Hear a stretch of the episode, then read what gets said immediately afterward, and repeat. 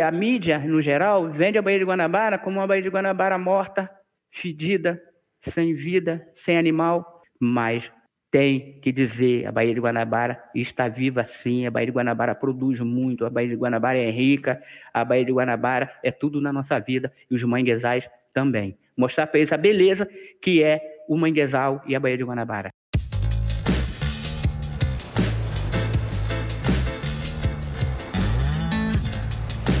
Olá, sejam bem-vindas e bem-vindos ao podcast Águas da Guanabara, uma iniciativa da Redágua produzida pelo projeto Meros do Brasil. A Redágua é a rede de conservação Águas da Guanabara, que reúne quatro projetos patrocinados pela Petrobras com atuação no território da Baía de Guanabara, a segunda maior baía do Brasil, que compreende 17 municípios, entre eles a cidade do Rio de Janeiro. É uma rede que visa a integração de ações, grupos sociais e instituições para a conservação da biodiversidade e das relações socioambientais na Baía de Guanabara e ecossistemas conectados. Agora, vou te contar sobre este podcast. Em cinco episódios, vamos conhecer um pouco mais sobre os projetos que integram a Redágua. O Projeto Coral Vivo, o Projeto Guapiaçu, o Projeto Ussá e nós, o Meros do Brasil. Também vamos conhecer personagens importantes que fazem parte dessas iniciativas e a forma como se relacionam com a Baía de Guanabara. No primeiro episódio, conhecemos um pouco mais do projeto Meros do Brasil e ficamos sabendo como um premiado pescador subaquático tornou-se amigo e protetor dos meros. Hoje, Vamos ao berçário dos meros, o manguezal. É lá, no recôncavo da Baía de Guanabara, que atua outro projeto integrante da Redágua, o projeto Ussá. O é uma espécie de crustáceo, um caranguejo encontrado ao longo de toda a costa brasileira, que se alimenta de folhas do mangue e tem um papel fundamental para a reciclagem do manguezal, transformando as folhas em material que fornece nutrientes para outros organismos da cadeia alimentar. Além disso, o uçá é uma importante fonte de renda de famílias, que comercializam os indivíduos inteiros ou beneficiados, contribuindo com a economia da região. E para conhecer melhor o manguezal, vamos conversar com Alaildo Malafaia, pescador e catador de caranguejo, que descobriu novas fontes de renda ao ser um porta-voz e protetor deste importante ecossistema. Vivi 35 anos da minha vida dentro dos manguezais do Brasil, posso dizer assim. Eu conheço de Ariri, que faz divisa com Paranaguá, aqui Rio de Janeiro, alguma parte do litoral sul do Rio de Janeiro também, sempre trabalhando com caranguejo. E a minha visão era uma visão de que era conforme a maior parte da população, que é um monte de lama, um monte de mosquito, cobra, jacaré, aqueles atoleiros, eu, que era o local que eu tinha que tirar a subsistência da minha família. Mas a visão do Malafaia e de outros pescadores e catadores de caranguejo da Baía de Guanabara sobre o que representam os manguezais começou a mudar a partir de um curso de capacitação do Ministério do Meio Ambiente em 2007, que buscava oferecer alternativas de renda aos pescadores para que não dependessem apenas da pesca para a sobrevivência. Então foi criado esse curso, três cursos distintos, que foi ecoturismo, artesanato e viverismo. Para é, plantas, árvores ornamentais para jardinagem, esse tipo de serviço. No, no, decorrer do tempo, quando esse curso chegou ao término, há uns dois anos de curso, mais ou menos, eu optei pelo ecoturismo, né, que era bem minha área, é, foi criada a ideia, que já havia sido assim, cultivada, né, aí foi mais concretizada a ideia, de que essa, esses pescadores e pescadoras artesanais criasse uma, uma associação, uma ONG, uma cooperativa, que aí em agosto de, de 2008 foi criada a Cooperativa Manguezal Fluminense. A Cooperativa Manguezal Fluminense reuniu então estes pescadores e pescadoras para trabalharem nestas áreas que haviam sido capacitados, ou melhor, comunicados. A gente explica. Durante a capacitação, o grupo ficou sabendo que o conhecimento que eles tinham valia muito, inclusive para proporcionar o desenvolvimento sustentável da região, com possibilidades reais de geração de renda e emprego para a população local. Nesse período do projeto, o que eles começaram a nos ensinar muitas das coisas, eu e vários outros pescadores e pescadoras, a gente já sabia, só que não sabia que sabia. A gente já fazia isso, eu mesmo já fazia turismo, o ecoturismo, eu levava, principalmente em Santos do Guarujá, eu levava os, os, os japoneses para pescar. Eu não sabia que isso era uma, uma função, era um, um, um trabalho. Para mim, eu estava indo ajudar os caras lá, porque eu conhecia tudo, levar nos, nos pontos de pesca, essas coisas. As meninas que faziam artesanato desenvolveram bastante coisa interessante, artesanato com materiais é, é, reciclados do, do, do, meio ambiente, tanto é, semente como a taboa, escama de peixe. Tá, as meninas trabalhavam com isso. Nós, com, com o ecoturismo, é, começamos a saber que a gente podia levar os pesquisadores para trabalhar como auxiliar técnico de campo, é, fazer palestra do que eu, eu já sabia que não sabia que sabia, comecei a aprender as, as palavras técnicas, isso também foi um enriquecedor muito, muito grande na minha vida, foi um divisor de águas na minha vida e na, de vários outros pescadores e pescadoras, foi muito interessante para gente. Reunidos em cooperativa, compartilhando conhecimento popular com o conhecimento científico, os pescadores e pescadoras da Baía de Guanabara tornaram-se uma verdadeira referência quando o assunto é manguezal saindo da lama do manguezal para se tornar o que nós nos tornamos hoje, que é muito gratificante, muito interessante, porque a gente hoje podemos dizer que somos referência de restauração ecológica de manguezal na Baía de Guanabara. Nós somos é, citados em, em, em, vários seminários, em várias reuniões científicas, quando vai falar de manguezal, nós somos citados. E isso é muito importante para a gente, é muito engrandecedor como pessoa. É, é, eu hoje sou coordenador de turismo de base comunitária aqui no Recôncavo da Baía de Guanabara, pela Cooperativa Megasal Fluminense, eu não posso esquecer nunca dessa instituição, essa instituição que me fez, é, é, é me, me, transformou no que eu sou hoje. É... E começamos com essas outras parcerias. E entre essas parcerias, em julho de 2012, o projeto USA iniciou suas atividades na área de proteção ambiental de Guapimirim, junto com o Malafaia e a cooperativa Manguezal Fluminense. E começou essa, essa história linda, a gente com uma parceria, que, que o que era um contrato virou uma parceria, né? E nós começamos a fazer a restauração ecológica do manguezal, apoiando no projeto USA na parte de, de limpeza, o Limpa Oca. A Operação Limpa Oca é uma ação que acontece na época de defesa do caranguejo Sá, quando a espécie está em época de reprodução e trocando de casco. Pela Operação Limpa Oca, o projeto SA é a iniciativa que mais retirou resíduos sólidos no recôncavo da Guanabara.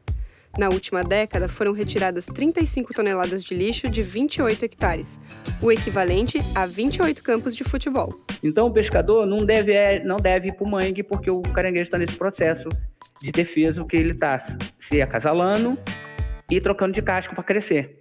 Então, o projeto veio Limpa Oca, ele veio num momento que o pescador, digamos assim, ele está sem renda, o catador de caranguejo.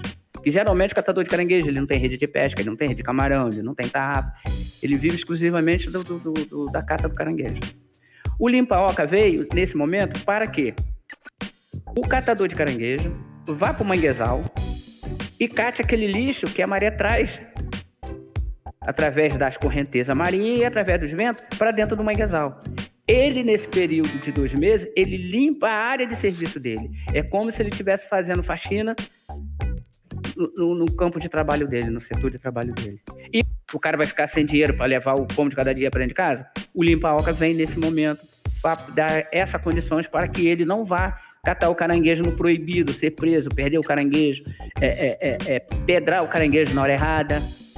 Esse é, essa é a função do, do Limpa-Oca, que é muito interessante tanto financeiramente para o pescador, como para o meio ambiente, ser limpo e recuperado. É tonelada que se tira nesses dois meses, toneladas que se tira de lixo nesses dois meses dos manguezais aqui do, do, do, do entorno da Baía de Guanabara. Além de ajudar a limpar o ambiente e oferecer alternativas aos pescadores que recebem uma bolsa auxílio no período de defesa do caranguejo, o projeto USA também passou a identificar áreas de manguezais degradadas e começou um trabalho de reflorestamento e monitoramento. E é aí que o Malafaia tem mais história e grandes números. Quase 100 mil mudas de, de mangue plantada, que mangue é a árvore manguezal, é o ecossistema. Então, nós estamos fazendo as coisas que lá no começo a gente não acreditava que a gente podia chegar tão longe. Portanto, no começo, há 12 anos atrás, eu falei para minha esposa que eu ia viver disso, ela riu de mim. E hoje eu vivo disso, de certa forma. Eu não posso mais me denominar pescador porque eu não tenho tempo para pescar. Perdi até a, categoria de pescador. Então, são essas coisas maravilhosas que a gente faz, que a gente tem uma satisfação. O planeta perde 1%, um, um, 1 do manguezal por ano, a gente planta quase 10 hectares por ano. E nós, pescadores, sentimos muito orgulho de participar dessa história que vai ficar para sempre na Baía de Guanabara e no planeta. Porque quando a gente planta uma muda de mangue aqui na Baía de Guanabara, nós não estamos plantando para a Baía de Guanabara, nós estamos plantando para o planeta. Porque 60% da espécie marinha depende do manguezal tá, com qualidade de vida para eles poderem visitar uma época da vida deles. E se não tivesse esses 5.500 para 6.000 hectares de manguezais contínuos aqui no recôncavo da Baía de Guanabara, a costa do Rio de Janeiro seria mais pobre em peixe. São coisas que eu, como pescador, eu não sabia dessas coisas. Mas sabia que era importante o manguezal estar de pé. Mas não sabia o, o tanto quanto um ecossistema que só perde em produção por, por recife de corais, qualquer outro ecossistema continental não produz tanta vida igual o manguezal por metro quadrado. É, é, é, eu tento passar para as pessoas que as pessoas entendam que aquele odor, aquele cheiro fedido do manguezal não é cheiro de morte, é cheiro de vida. Que naquele momento os milhares de micro-organismos, tanto herbívoro como detetivo, está particulando tudo e jogando na cadeia alimentar. Então isso nos traz um orgulho, uma satisfação para levar para a minha comunidade, levar nas palestras, levar no, no, no, pelo planeta todo, que para o povo, a população, principalmente esses 11 milhões de pessoas que vivem no entorno da Baía de Guanabara, olhe o manguezal de frente, não de lado, e respeite. Porque eu descobri que eu sou apaixonado por esse ecossistema. Eu tive a felicidade de falar como se fosse uma pessoa querida minha, um primo, uma, um, uma irmã, um pai que, que nunca tinha falado que eu amava, hoje eu posso falar que eu amo o manguezal. E estou dando tudo que ele me deu nesses 59 anos de idade, eu estou tentando devolver a ele e para a população do entorno. Eu quero respeito com o manguezal e quero ter a felicidade de saúde para continuar trabalhando, fazendo o que eu faço, porque eu sou apaixonado pelo que eu faço. A gente vai de manhã encarar mosquito, sol, chuva, marimbondo, mutuca e vai rindo com um sorriso na cara. Isso que é maravilhoso. Maravilhoso mesmo é o legado que o Malafaia e os pescadores e pescadoras da cooperativa Manguezal Fluminense, junto com o projeto USA, deixam para a Baía de Guanabara. E como bem disse o nosso entrevistado, para o planeta. É um legado que vai ficar para eles mostrar para os filhos, para os netos, para o bisneto. Eu, que, eu quero que daqui a 100 anos alguém lembre, poxa, Malafaia plantou um milhão de mudas de mangue aqui na Baía de Guanabara. Nós estamos atrás disso. Até 2030 a gente chega nos 500 mil, se Deus quiser. Ou mais, ou antes disso. Pessoas que nunca viram manguezal, nós estamos contribuindo para a qualidade de vida deles. Com peixe, com camarão, com caranguejo, com siri. E isso nos traz muito orgulho dessa parceria e de estar fazendo esses trabalhos juntos. Trabalho que gera emprego e renda para os moradores do entorno da Baía de Guanabara o, o, caranguejo que se come na Baía de, do, do, entorno da Baía de Guanabara, 2 milhões de caranguejos saem da APA do Guapimirim por ano, que dá uma renda, direta e indiretamente, de mais de 4 milhões de reais no entorno da Baía de Guanabara. E para sustentar esses ecossistemas ambientalmente saudáveis e essa economia funcionando, as unidades de conservação da Baía de Guanabara são essenciais. Tanto a Estação Ecológica da Guanabara, de proteção integral, quanto a Área de Proteção Ambiental de Guapimirim, de uso sustentável. E o Malafaia explica bem isso. Você imagina um ovo, a clara é a de Guapimirim, a gema é a estação ecológica de Guanabara. Eu, se eu for na casa de uma pessoa e ele me tratar mal, automaticamente eu não vou voltar. Os animais é a mesma coisa. Dentro da estação ecológica de Guanabara, que é aquele ovo, é proibido tudo, só pesquisa científica e educação ambiental. Então, não pode ter caça, não pode ter pesca. Tudo que se produz dentro desse ovo transborda para toda essa clara a Gema, a estação Costa de Guanabara, a Clara é a Baía de Guanabara e a costa do Rio de Janeiro. Então, essa foi a estratégia. Criar essa unidade de conservação. E, isso deu muito resultado. Para que a, as espécies venham, se reproduza tranquilo, se alimente que a predação dos animais, isso é normal, né? É, faz parte da cadeia alimentar. E transborde para a Baía de Guanabara, que que volte o oceano também, para os nossos mares. Hoje, essa floresta linda, maravilhosa que a gente vê, a maior parte dela, 80% dela, tem a idade da unidade de conservação. Isso foi tudo dizimado, foi tudo queimado, foi tudo cortado. O próprio pescador, por falta de educação ambiental, ele cortava madeira para fazer o curral. E ele queria que o peixe entrasse no curral dele se ele estava desmatando o mangue. Era como se ele matasse a galinha do ovos de ouro. E é para proteger essa galinha dos ovos de ouro, valorizando a cultura da pesca, que o projeto USA trabalha também no desenvolvimento de alternativas importantes para a sobrevivência dos pescadores da Baía de Guanabara. Principalmente para o pescador que, que, que, só vive do recurso natural do meio ambiente, que ele pode viver de outra coisa assim e continuar sendo pescador, porque pescador está no sangue, está na alma. E a gente tem que não pode perder a nossa cultura, que está se perdendo a cultura da pesca na Baía de Guanabara. Os jovens não querem virar pescador. Né? Se perde para vários outros segmentos aí, até infelizmente triste. Mas tem que dizer, a Baía de Guanabara está viva sim, a Baía de Guanabara produz muito, a Baía de Guanabara é rica, a Baía de Guanabara é tudo na nossa vida e os manguezais também. Eu não larguei meu habitat. A única coisa eu sinto falta da pesca, mas eu não, não deixei meu habitat natural. O que está no meu sangue só engrossou mais o sangue, igual o substrato do mãe, igual a lama do mãe, em função disso. Muito maravilhoso, muito satisfatório, muito prazeroso, digamos assim. Essa parceria com, com, com, com Carl Saca, Guardião do Mar, é, é, é, é, esse apoio que, que, que, que, a gestão da de Guapim, Administração da Guanabara nos deu, o, o, que eu tenho de conhecimento, o que eu tenho de, de, de, de retorno por causa disso, é muito grande, me faz eu me sentir uma pessoa muito feliz, muito, muito, muito, muito. E é em torno deste paraíso e destas histórias, como a do Alaildo Malafaia, que se forma a Redágua, a rede de conservação Águas da Guanabara. No próximo episódio, vamos conversar com o Maurício Nogueira, colaborador do projeto Guapiaçu. Até lá! Este foi o podcast Águas da Guanabara, uma produção do projeto Meros do Brasil, em parceria com os projetos Coral Vivo, Guapiaçu, USA e com o patrocínio da Petrobras, por meio do programa Petrobras Socioambiental. Siga o programa para receber a notificação dos próximos episódios e compartilhe com alguém que vai gostar de saber o que está sendo feito pela vida da Guanabara. Este podcast foi produzido pelo projeto Meros do Brasil por meio da Cúmulos Comunicação e Meio Ambiente. Quem fez o roteiro fui eu, Caio Sales, e fiz também parte da locução junto com a Verônica Faquin. A revisão do roteiro foi da Luana Seixas, a Maíra Borgonha e a Verônica Faquin. A voz de abertura é da Juliana Veiga. Edição de som e finalização foi do Thiago Lopes.